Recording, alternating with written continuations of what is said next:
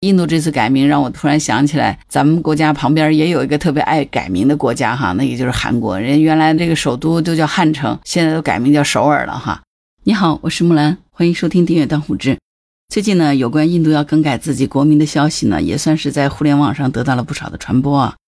在今日的 G20 峰会上面呢，印度的签名就变成了婆罗多。那么，印度为什么要将自己的国名要改成婆罗多呢？今天就来聊聊这个事儿哈。其实呢，印度严格意义上来说，它不是改名，是正名啊。虽然说婆罗多这个名字听着怪怪的啊，但实际上呢，印度这次改印度为婆罗多，并不是改名，而是正名。印度这个词儿是英国殖民的时候强加给印度的，当地人本来是称呼自己生活在这个地区叫婆罗多。历史上呢，这个地区也曾经被称之为婆罗多。十七世纪以前呢，这块土地压根就没有用印度为名字的时候。婆罗多是梵语。意思呢是寻找知识光明的人，这个名字你看哈挺有寓意的。而印度这个名字呢，就充满了殖民的味道。这两个国名呢，现在一直在用，只是呢咱们更熟悉英语当中的印度这个国名罢了。咱们可以简单的了解一下啊，十七世纪以前印度都经历过什么？印度的历史呢，基本上可以分成两个部分来看啊。第一个部分就是被征服的阶段，第二个部分就是独立自主的阶段。而这两个阶段它是穿插进行的。可以说是你中有我，我中有你。最早呢，印度在公元前六世纪以前的历史，咱们就不扯了哈，这个属于比较玄幻哈。应该你要是喜欢看看那种印度的神剧，可以说这段时期其实就是部落纷争的时代，是有点魔幻的啊。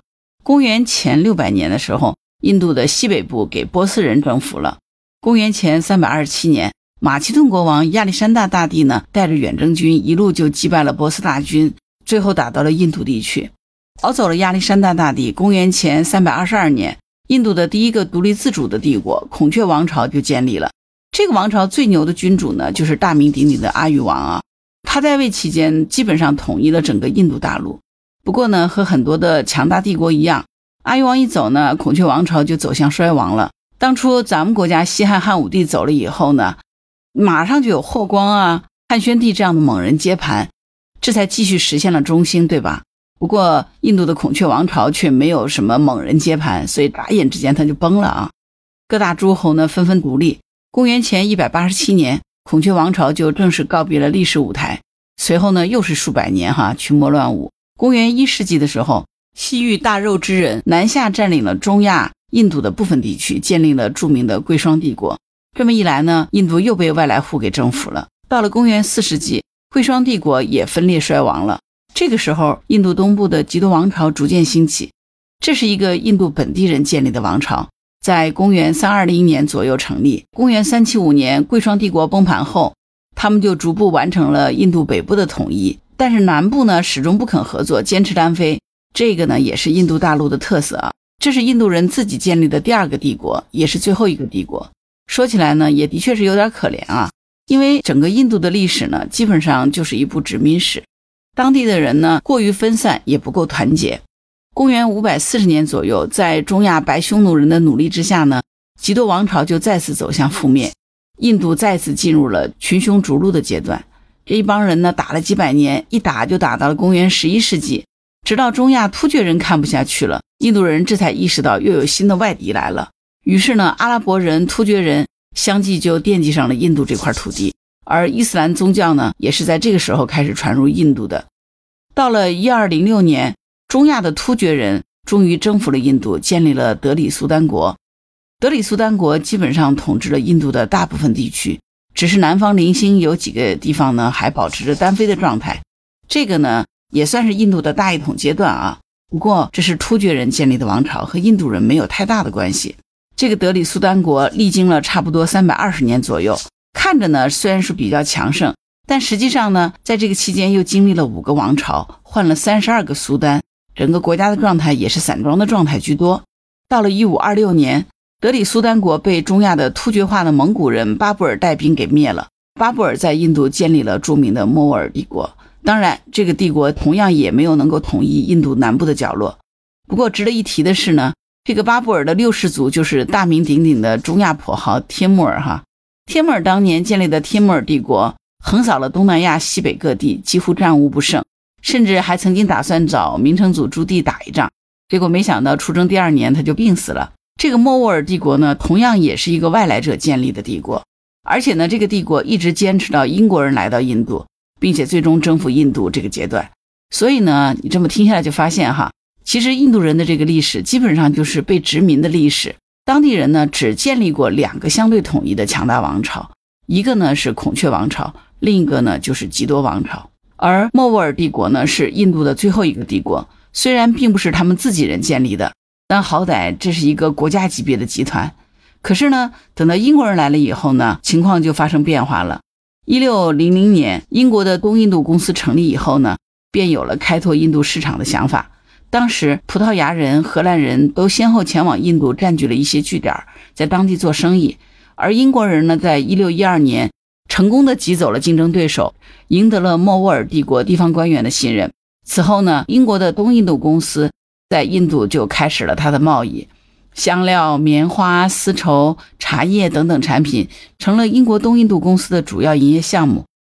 而且他们还开始疯狂的买地建工厂，不断的招收工人，扩大企业生产，逐步成为了当地的巨无霸企业。而当地人的生活呢，也逐渐离不开他们了，甚至连莫尔帝国的君主也开始重视英国东印度公司。原本呢，只是单纯的做生意，可是时间长了，英国人就发现这个莫尔帝国呢，已经在逐步走向衰败了。再加上东印度公司这个权力越来越大，已经有了自己的武装力量和地盘儿。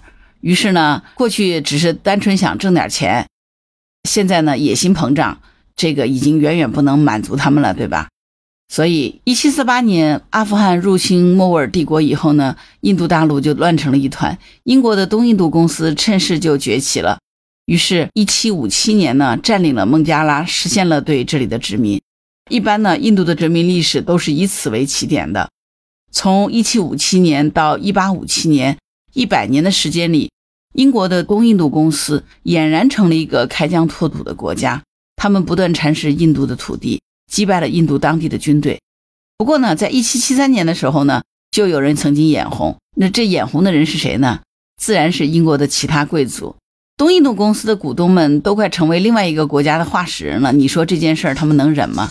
于是呢，这一年在这帮英国贵族的推行之下呢。英国的东印度公司所开辟的所有土地的主权都归了英国王室所有，所以呢，你看英国东印度公司干了这么多年，白忙活了。我们现在看看英国王室，好像已经越来越衰败了啊。其实呢，英国王室有用的地方太多了，比如在这个时候呢，分明是各大贵族和寡头想要攫取东印度公司的果实，但是呢，他们不好直接动手，只能以王室的名义去干。当然了，王室在背锅的时候呢，也是能够分一杯羹的哈。有了王室的背书，这个殖民侵略就显得很轻松了啊。从1774年开始，奥德邦、麦索尔邦、旁遮普、德里等相继沦陷，英国就彻底掌握了印度的军政大权。到了1857年，莫卧儿帝国就彻底覆灭了，印度呢就完全沦为了英国的殖民地。而英国的维多利亚女王呢，也因此在1876年就加冕为印度女皇。一九四七年，随着二战的结束，英国在印度的统治呢就宣告结束了，印度正式独立建国，摆脱了过去的被殖民时代。此后呢，这么多年，他们也一直没有考虑过改名字。那为什么现在突然就要改名了呢？其实想想原因也挺简单，因为现在印度不是在逐步走向强盛吗？科技、人口、经济在全世界都开始有了举足轻重的作用，而且印度的航天器也登月成功了。再加上印度有两百九十多万平方公里的土地面积，怎么说也都算得上是大国，对吧？这样的大国想要腾飞，必然首先是要摆脱过去留在自己身上的阴影，实现民族复兴。而印度这个名字呢，恰恰就是英国殖民者留给他们的，所以他们当然想去掉。不过，根据咱们前面回顾的这个印度历史，哈，我们可以发现，其实这个国家本身没有太多民族兴旺的时候。绝大多数时间呢，都是处于被统治或者是被殖民的状态，所以你说印度想通过改名剔除英国人留在他们身上的印记，但是对于波斯人、希腊人、突厥人乃至蒙古人留给他们的印记，好像又不在乎。那你说这是个什么道理呢？